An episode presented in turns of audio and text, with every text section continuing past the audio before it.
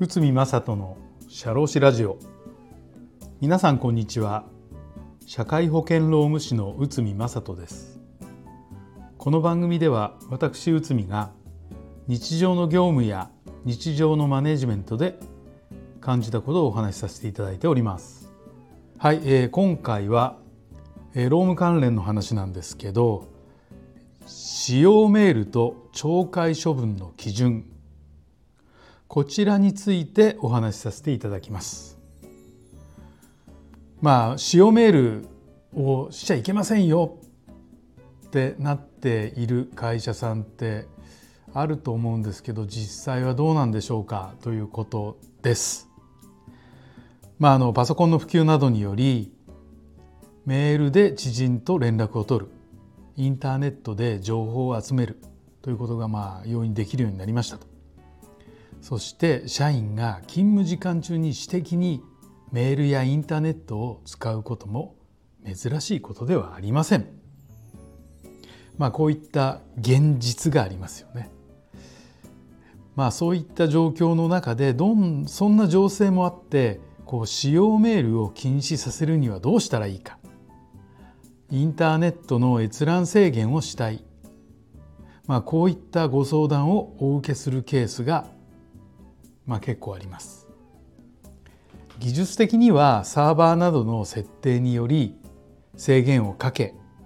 閲覧履歴を保存しておくこともできます。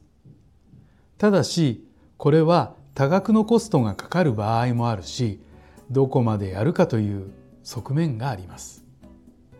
まあ、今回は労務の側面から考えてみたいと思います。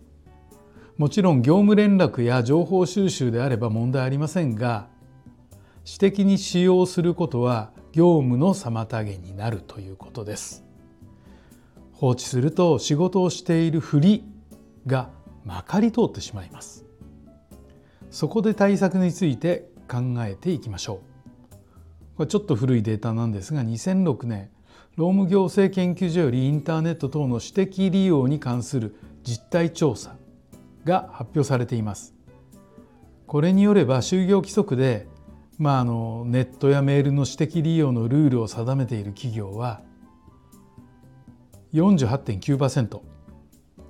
定めていない企業は51.1%となっています。まあ、つまりほぼ半数の企業でこのルールが定められています。でこれを見るとこの企業規模を見てみると300人以上の企業が 72.4%300 人未満の企業が32.7%まあこれ複数回回答があるためですね合計がまあ100%超えているっていうデータとなっております。まあえー、ざっくり見るとこれらのデータから分かることは、まあ、中小企業では対応が遅れているということになります。まあ、ここでの法的な問題点はメールだのメールなどの私的な使用がそもそも許されるのかということです。ななぜなら社員は職務に専念する義務に違反する可能性があるからです。もし皆さんの会社で私的メールを制限する条項を入れたいのならば就業規則に歌いましょう。でどういうふうに歌うかって言ったら従業員はインターネット電子メール等会社のパソコンを業務以外の目的で利用してはならないまた業務に利用する際は社会的責任法的責任を十分に認識し慎重に行うことまあ、会社のパソコンを業務以外の目的で利用した場合は懲戒処分の対象になりますよと。で、えー、随時ですね。会社は業務従業員のインターネットや電子メールの利用状況を従業員の承諾なく必要に応じて調べることができると、まあ、この一言を入れていれば、まあ、いわゆる検査ができるという形になって